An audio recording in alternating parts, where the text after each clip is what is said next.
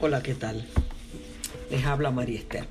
Siguiendo con este, ah, ¿verdad? Con estos podcasts, eh, hablando de los temores y de los miedos. Hoy vamos a estar hablando de lo que es el miedo y el temor a lo desconocido, ¿verdad? Lillian Russell definió algo, dijo, todos tenemos un temor a lo desconocido. Lo que uno haga con ese temor marcará toda la diferencia del mundo. ¿Verdad? Sabemos que el temor a lo desconocido es ah, un temor muy frecuente, que todos padecemos. Entonces, este, por ejemplo, suena un teléfono y un amigo nos dice, mira, tengo que hablar algo importante contigo. ¿Puedo encontrarme contigo la próxima semana?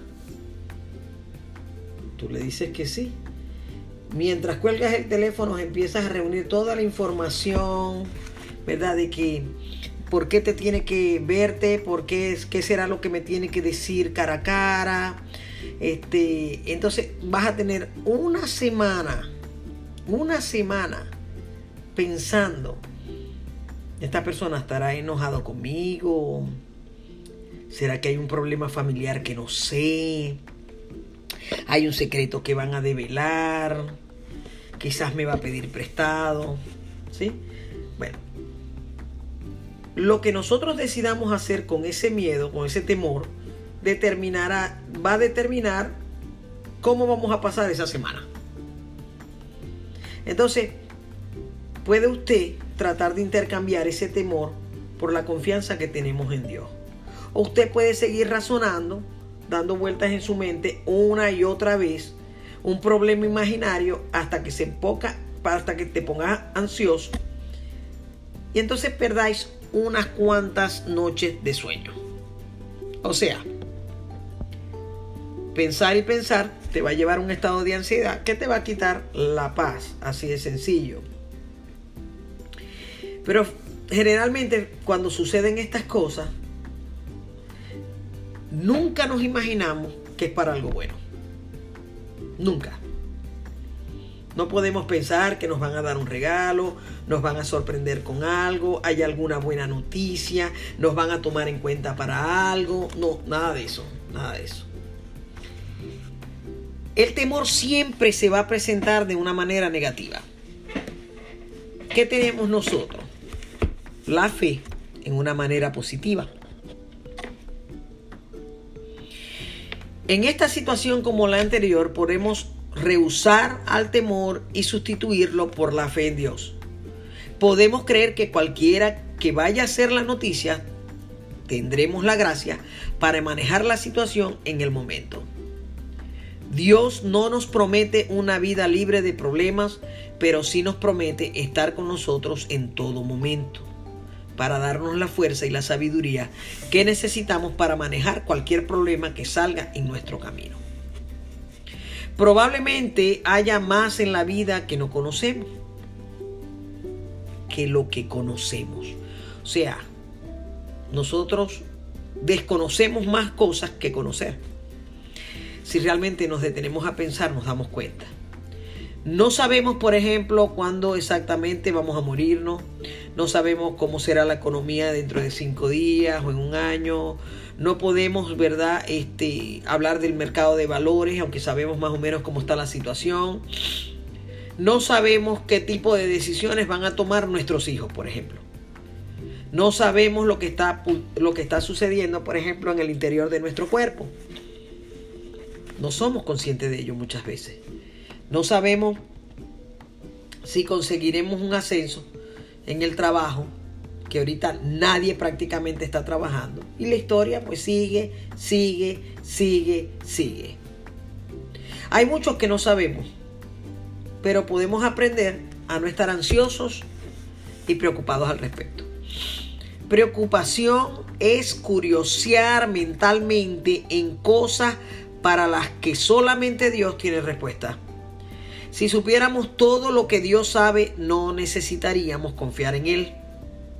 Y ya que toda nuestra relación con Él está basada en la fe, es dudoso que alguna vez estuviéramos con alguna pregunta sin respuesta.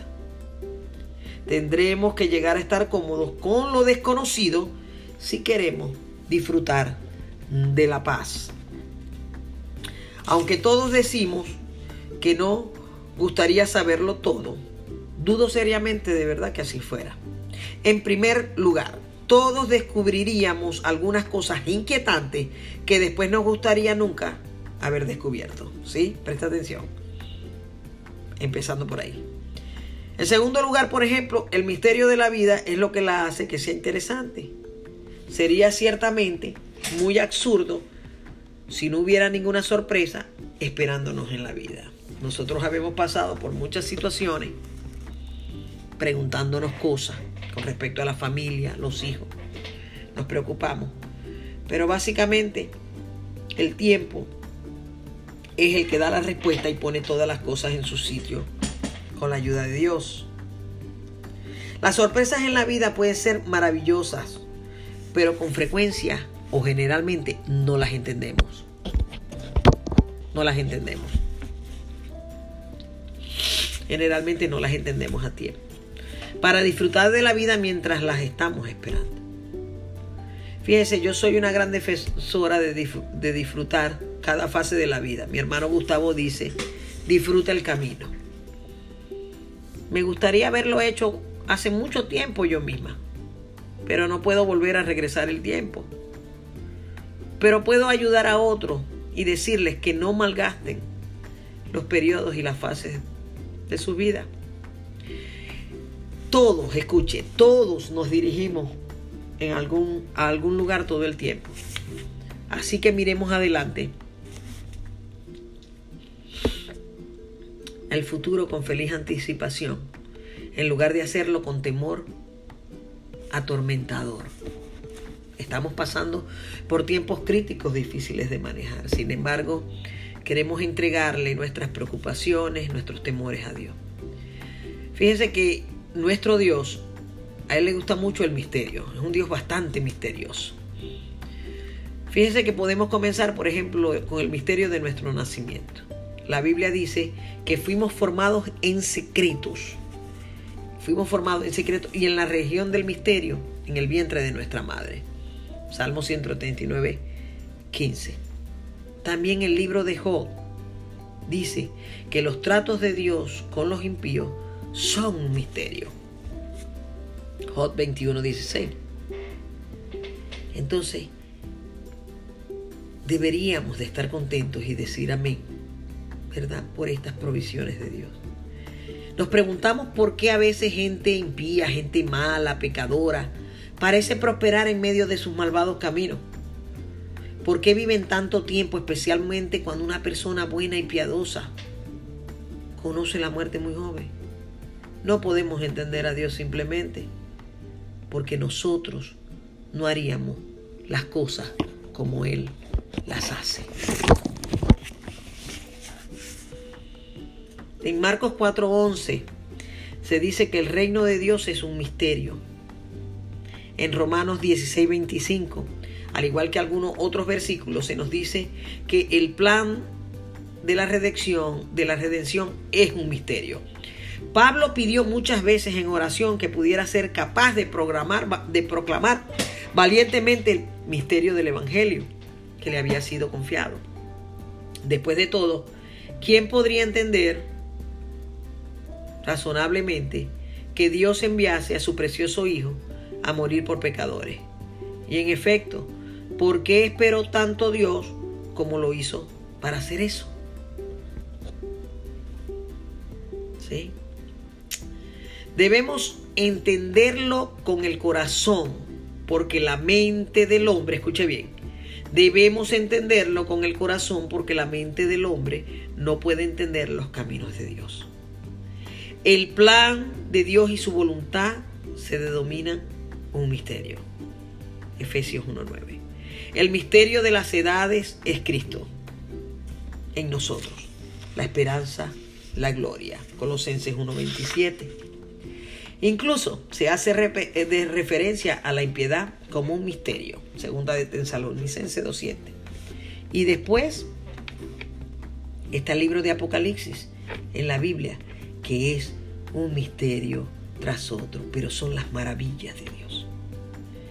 Fíjense, mientras yo estoy aquí sentada hablando con ustedes, tengo cierto tipo de plan para lo que creo que puede haber en mi futuro. Pero ciertamente todo ello es un misterio. Y solamente Dios sabe con seguridad lo que va a suceder. Afortunadamente he llegado a un lugar de paz con eso y confío en que suceda lo que suceda, ya sea que le guste o no. Dios estará conmigo, ya sea que me guste o no. Dios siempre estará conmigo. Y por tanto, no tengo que temer. Y usted tampoco. Fíjese que de Pablo, yo admiro mucho a Pablo y él hizo una afirmación en Primera de los Corintios 2.2. Dice, me propuse más bien, estando entre ustedes, no saber de cosa alguna, excepto de Jesucristo y de este crucificado. Poner la atención en el perfeccionador de nuestra fe. Mírenme a mí mírenme a mí. Me parece que puedo oír, ¿verdad?, la pasión con la que Pablo lo dijo. Y también creo que cuando él lo dijo, lo dijo con énfasis. Fue como si hubiera dejado por completo de intentar entender todo y hubiese tomado la decisión de no conocer nada excepto a Cristo y lo que Cristo dijo, que escucháramos, quisiéramos, mirándolo a Él.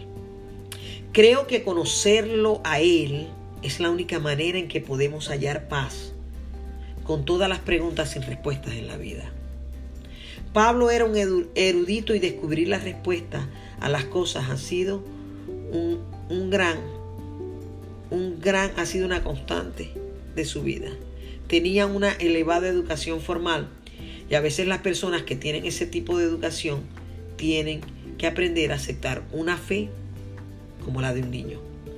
Sabemos que Dios se reveló a Pablo de modo asombroso y no se puede, y, no se puede negar, pero como todos nosotros, Pablo finalmente tuvo que confiar sin ver, sin entender. No pretendo con esto decir que no leamos en la palabra, que no busquemos en oración las respuestas. Él nos va a dar. Dios nos lo dio y Él espera que usemos nuestro cerebro, pero no podemos encontrar a Dios con Él, porque Dios es un misterio que no puede ser entendido con la mente finita. Tiene que suceder cosas extraordinarias.